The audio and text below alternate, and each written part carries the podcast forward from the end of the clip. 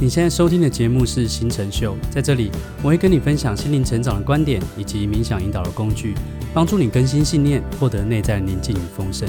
我也会跟你分享我从二零零八年开始运用网络行销创业，做少得多的思维，实现远距工作，让我能够每年在巴厘岛 long stay 半年，也都有收入的实战经验与技能。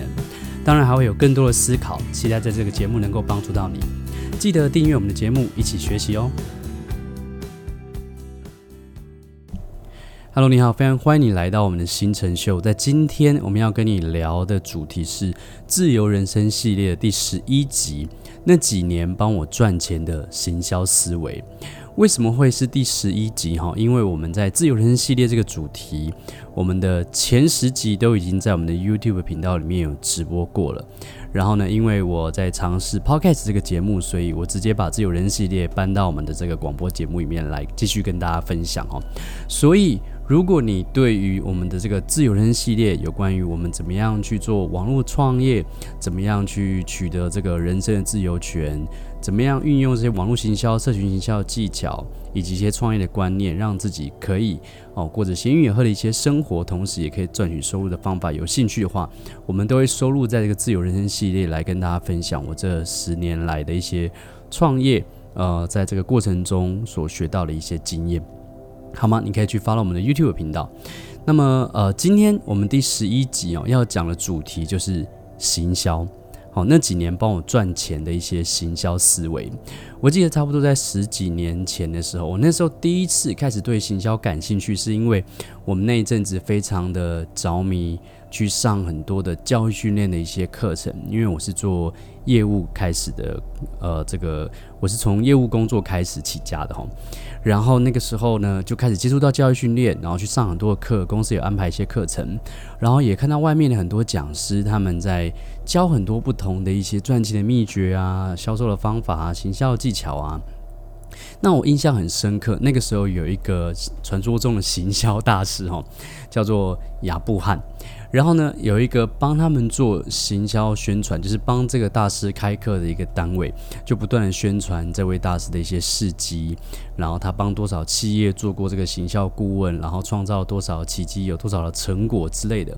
然后我有朋友去上过这个行销大师这个亚布汉的这个课程，然后后来我的这个第一个网络创业、网络行销老师也去上过他的课程，然后我们也买过他的书来看。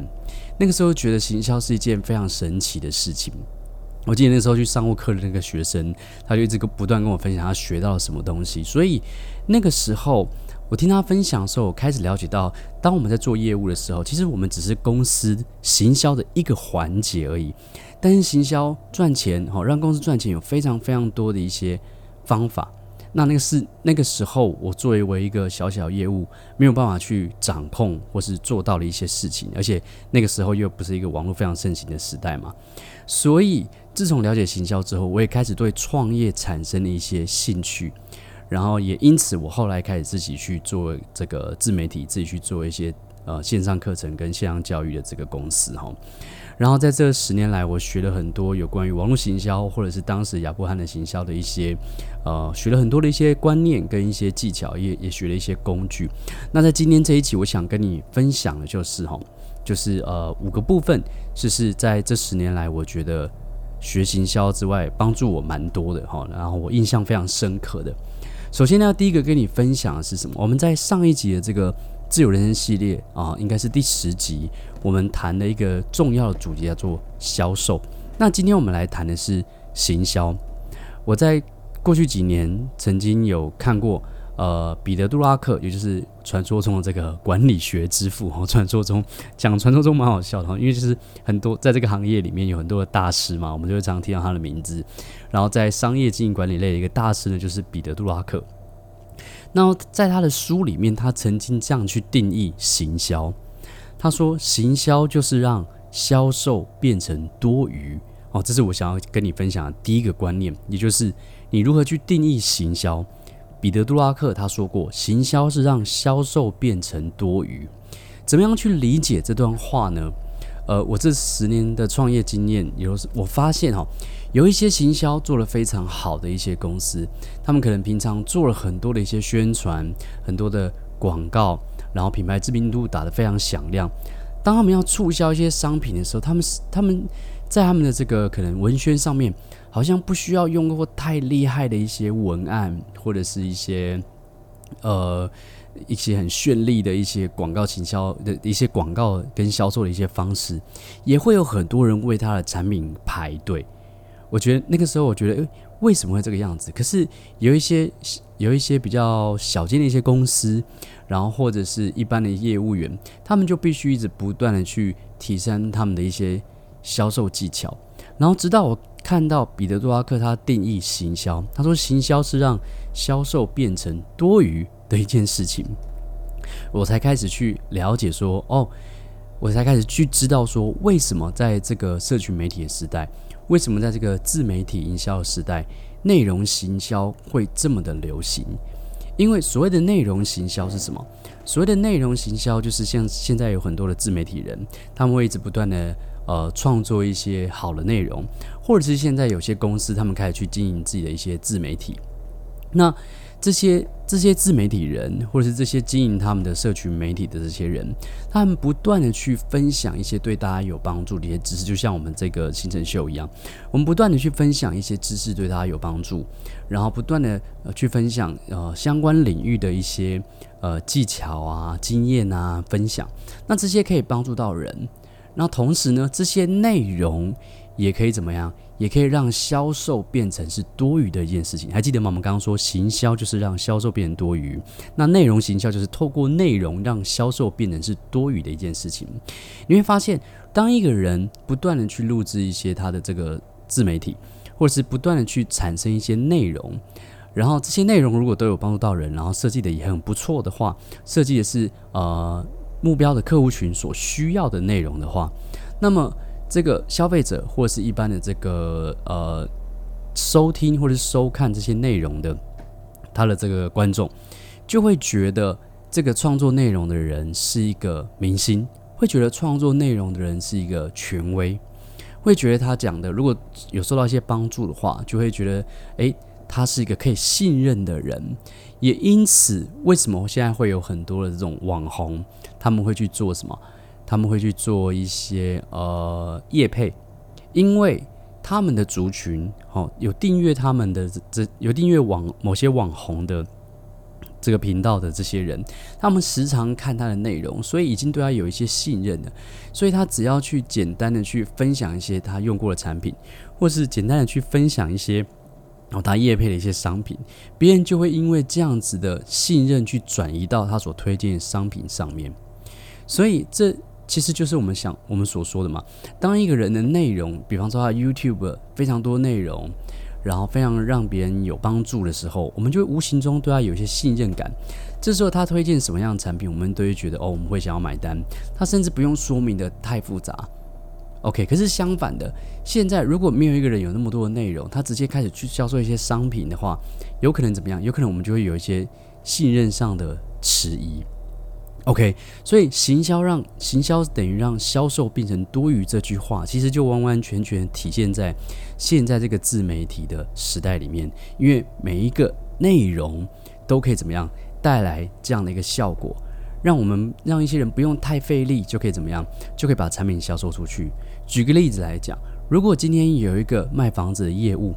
有一个人呢，他其中一个业务，他不断的去经营他的这个。自媒体的内容，他不，他可能有他自己的 podcast，他可能有他自己的这个呃 IG 的账号，或者他有他 YouTube，他时常跟大家分享怎么样买房子，或者怎么样去呃租房子，或者怎么样去看房子这些这些内容。那这些内容呢，就会让人们会想要跟他去怎么样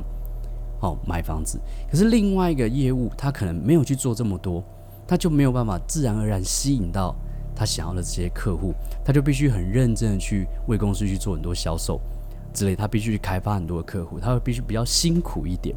所以这就是为什么内容行销这么大行其道的原因，因为内容它的确就是怎么样让销售变成多余，它符合彼得·杜拉克怎么样去定义的这个行销。OK，这是第一个想要去跟你分享的哈。那第二个重点观念是我们在这几年学行销的时候学到一个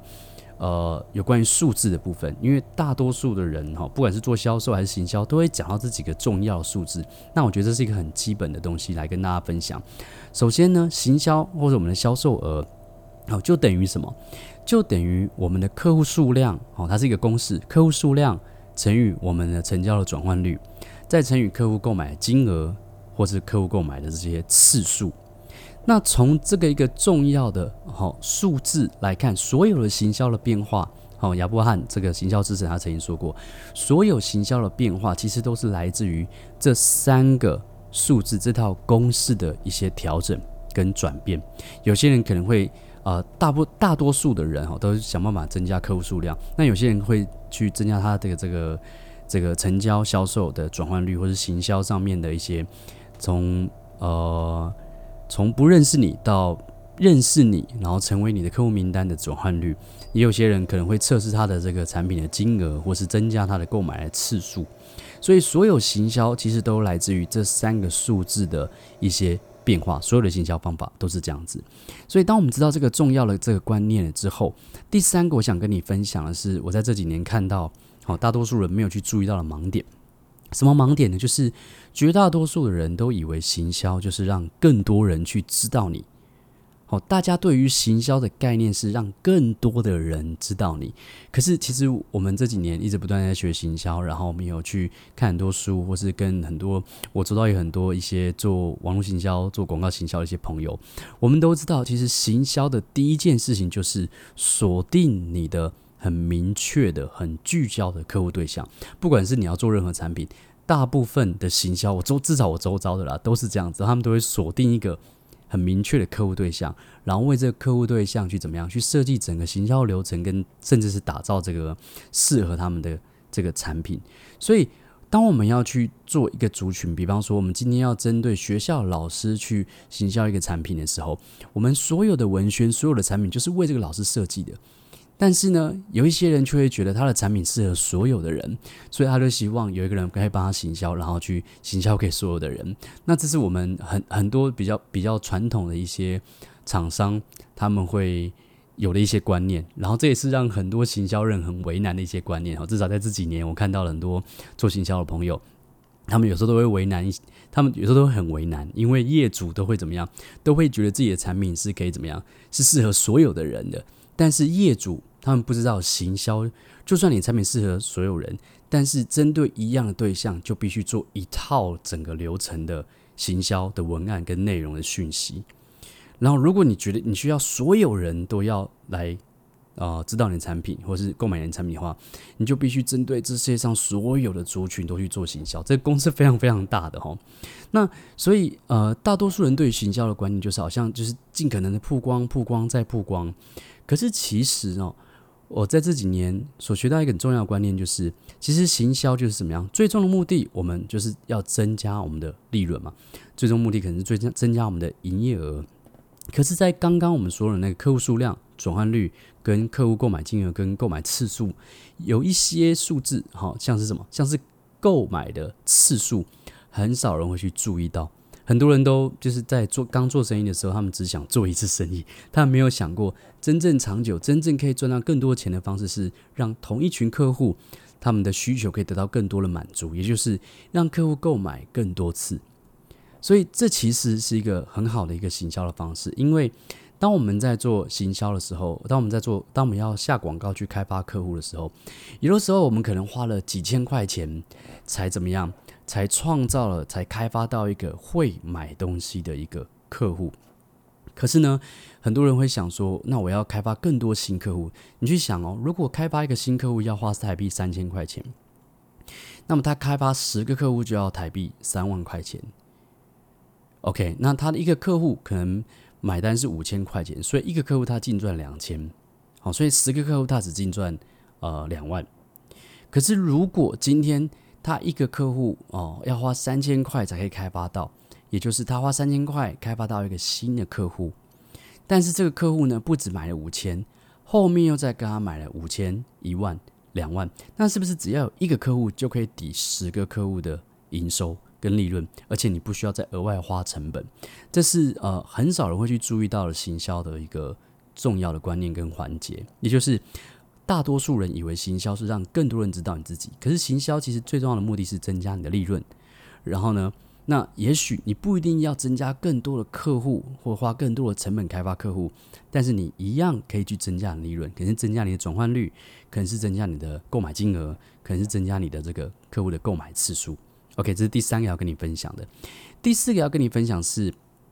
呃，我在前两三年我的公司有在成长的一个阶段的时候，那个时候我跟国外的一个老师学习行销，我学到一个 double 事业营收的一个诀窍哈。那这个诀窍对当时我非常有效，在这边跟你分享。也就是，呃，当时的那个国外的行销老师他说，他说一间公司哦，一间企业哈，就算你是个人创业或是自媒体或售后组都一样，通常只有两件事情可以做，哪两件事情？一个就是什么？一个就是创造你的解决方案，就是你的产品，你为客户去解决一些什么问题，或是你满足客户的一些什么样的渴望，或者你卖什么样的商品之类的，叫做解决方案哦，解决客户的问题。那创业除了你的产品之外，还有另外一个部分，就是把你的产品让更让更多人知道卖出去嘛。所以我们把这个东西叫做影响力。其实创业不外乎就这两件事情，也就是解决方案跟你的影响力。OK，但是大多数的人，他们在刚创业的时候，或者是甚至已经有团队的人，他们可能会有点像无头苍蝇一样乱窜。比方说，他们看到网络上有非常非常多资讯，有非常非常多老师在教怎么样行销，他们就去学行销。然后有人在教说，哦，企业怎么样去经营，他们就去学企业怎么样经营。就是有太多太多的讯息让我们去分心，可是就会让我们觉得，哦，就是做一个呃公司或者创业，好像是一件很难的事情。但是呢，其实。只有两件事情要做，一个就是你的解决方案，一个就是你的影响力。而既然只有两件事要做，好像听起来很简单，对不对？可是如果你一次两件事都想做，你就会变得有点像无头苍蝇。哦，怎么说呢？因为比方说以影响力来讲，我们可能要有很多不同网络通路。我们在广告在广告上面可能有 Facebook 的广告，然后可能有 IG 广告，可能有。呃，Google 广告，然后 Google 广告，你要再拆更细的话，有关键字广告，还有多媒体广告。然后呢，YouTube 的广告，好，影片型广告，文字型广告，然后滴 m 型广告。光是广告这个东西来增加你的影响力，增加你的行销的这个曝光度，就已经非常非常多了。还不包含什么？还不包含说 YouTube 频道的经营，然后或者是其他各种社群媒体的经营哦。所以，你光是想要把影响力、想把行销做得很好，你就必须要顾及这么多的管道，这么多的不同的这个通路，然后甚至还有实体通路或是办活动等等的。那很多人他们在呃在创业的时候，或者在经营管理的时候，他们都会想说，一次要把影响力也做好，然后把解决方案也做好。所以，他们除了做这么多的这个通路之外，他们也想要去把自己的产品做好，然后做很多的不同的产品，然后。然后开发更多的新产品，他们一次做这两件事情，有可能就会怎么样？有可能就会让他们不够专注，所以变成说他们呃分心的地方太多，然后反而会让他们的这个营收有可能停滞，而且会让他们觉得事情很困难，甚至让他们的这个领导者跟团队都觉得不知道重不知道重点在哪里。那当时呢，我自己也是遇到类似的状况，所以当我去看这个呃，我去上一个国外的一个课程。然后这个国外老师就把整个事业去简单化。他说：“其实事业不复杂，只是人们把它简单化了。你会发现，这世界上很多的道理都是这样哦。就连心灵成长的道理也是一样。其实很多东西是很简单的，但是很多人就把它搞得太复杂、太神秘了。那事业经营也是一样，你要 double 你的事业，其实重点就在于一次想办法专注在一个重点就好。也就是有两个重点，一个是解决方案，一个是你的影响力，也就是你的行销。”那你一次其实专注在一个地方，哦，不是说你就完全不要不要做行销，不是说你就完全不要做 Facebook 流量，不是那意思。你至少要掌握一两个流量。当你掌握一两个流量，一两个有客户开发的管道之后，接下来你要让你的事业去成长，你一次专注在一个地方就好。比方说，你今天有一个产品，然后你你有一个知识型的产品，然后你有一个 FB 广告这个流量，那你你已经有一个基本的这个。就是客户开发的这个通路跟你的销售的这管道，也创造了一点的营收。那很多人就会想要同时产品也做得更好，然后网络就是行销也都做得更好。可是那样会就像我们刚刚讲，会让很多人会混乱嘛，而且没有办法不够专注。可是这个时候，如果你把你把你的专注力注意在好，我今天只放在一个地方呢，会怎么样呢？比方说，像我前几年，呃，我只专注在一个地方，我的这个行销，我的影响影响力的这个部分，也就是我的通路跟广告的部分，我没有去琢磨太多，就是请一个帮我打广告的朋友，然后就帮我把流量做好，就这样子而已。然后接下来我专注在哪里？我专注在就是我开发更多的适合我的呃客户需要的一些产品。我就只是专注在这一件事而已，我的公司营收就开始提升。那同样，当时我去上过那课的时候，那个老师也跟我们分享说，你可以去按照你的这个天赋，按照你才华，或者按照你你现在你觉得适合对你来说是机会的地方去专注。比方说，你可能很会做内容行销，好，那你就可以一直不断的怎么样？你接下来这一季，你设定一个目标就好，这个目标就是专注在。制作更多的这个呃 YouTube 的内容，或是更多的符合 Google SEO 的文章的内容，你就一次只专注一件事情，你就可以很容易追踪，而且很容易成长，好吗？所以你可以去选择你要专注的是解决方案还是影响力。重点就是一次专注在一个重点，它就会变得非常简单。好，这是一个事业哦 double 的一个诀窍。那其实也跟行销有关，因为行销的终最终的目的就是增加利润嘛。那第五个我要跟你分享，我学到很多的东西，叫做呃，有关于行销，就是文字的力量。好，文字的力量。以前我们在学文案的时候，我学到的第一个很重要的观念就是，当一个人在看手机，或是一个人在看电脑的时候，他们是一个人在看。所以，当你要去写你的行销文宣的时候，跟文案的时候，你要去想的是一个人在阅读你的文字，所以你是一对一在跟他沟通的，你像很久以前有些人写文章跟文案，他们可能会说“大家好” 之类的，但是实际上大部分的时间都是一个人在手机前面看影片，或是一个人在手机前面看这个社群媒体的文字。所以当你要去写的时候，你也要在他们的角度去思考。我是一对一去跟对方沟通。另外一个有关于文字的力量，就是我们要学会写故事跟写画面。我曾经看过一些有关于写作的书，然后这个书面曾写到哈，我记得好像那一本是呃，这个一个很厉害的，好像史蒂芬金吗？就是一个国外的一个恐怖小说大师，他曾经有一本书叫做《史蒂芬金谈写作》，然后我有曾经去看过。他说，呃，其实，在我们写小说、写故事的时候，我们是在跟对方有一种做一种心灵上的沟通。什么意思？也就是当你的文字，或是当你的这个影片，那我我们讲文字的话，我们先讲文字好了。当你的文字里面有写到一些让别人闭上眼睛可以想象得到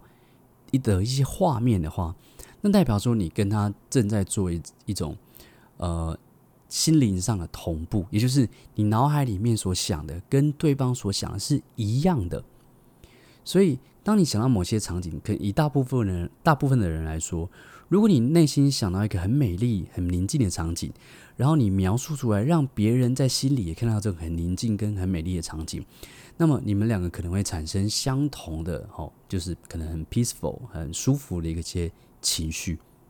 所以，我这是一个文字力量，就是你透过故事跟画面让对方产生情绪，你是在潜意识去影响对方。所以要学会去写故事跟画面，因为它是一种跟对方的心灵沟通。而文字的部分还有另外一个部分，就是学会去下标题，这是这个年代非常非常重要一个能力哈，就是下标题。OK，好，所以我们刚刚很快哈跟各位分享了一些有关于行销，我在这几年所学到的东西，包含第一个。彼得·杜拉克如何去定义行销呢？就是行销是让销售变成多余的一件事情。所以你可以去思考的事情是：如果你现在在创业，你开始想要创业，或者你想要去帮别人做一些行销，那么你如何可以怎么样？可以几乎不用做任何的推销，做任何的销售，别人就会想要跟你买单呢？哦，你有什么样的答案？然后第二个，我们也跟各位提到很重要的一个观点：如果今天行销营收不好，其实就是只有三个数字可以衡量。第一个是什么？客户数量，第二个是你的转换率，第三个是客户购买的金额跟购买的次数，第三个就是不要掉入了大部分人的人的一些限制性思维，觉得行销就只是让更多人知道自己。要记得，最终的目的是增加利润，所以呢，有时候我们可以从其他数字来去做一些调整。然后第四个就是一次专注在一个重点，它也是一个很简单的事业经营的方式。第五个可以的话，尽量去学习运用文字的力量。OK，这就是今天我们自由人生系列要跟你分享的那几那些年帮助我赚钱的一些行销思维。OK，如果你觉得今天的内容对你有帮助的话，记得订阅或者是分享我们的节目，或者是到我们的网站跟社群里面跟我们分享你的收获或是你的疑问。那么我们有机会在下一次的节目中再见喽，拜拜。想学习更多进阶的财富关系的成长内容，欢迎订阅我们的节目，并且一定要到我们的网站参加我们的线上讲座，了解我更多的进阶课程哦。我们在课程中见。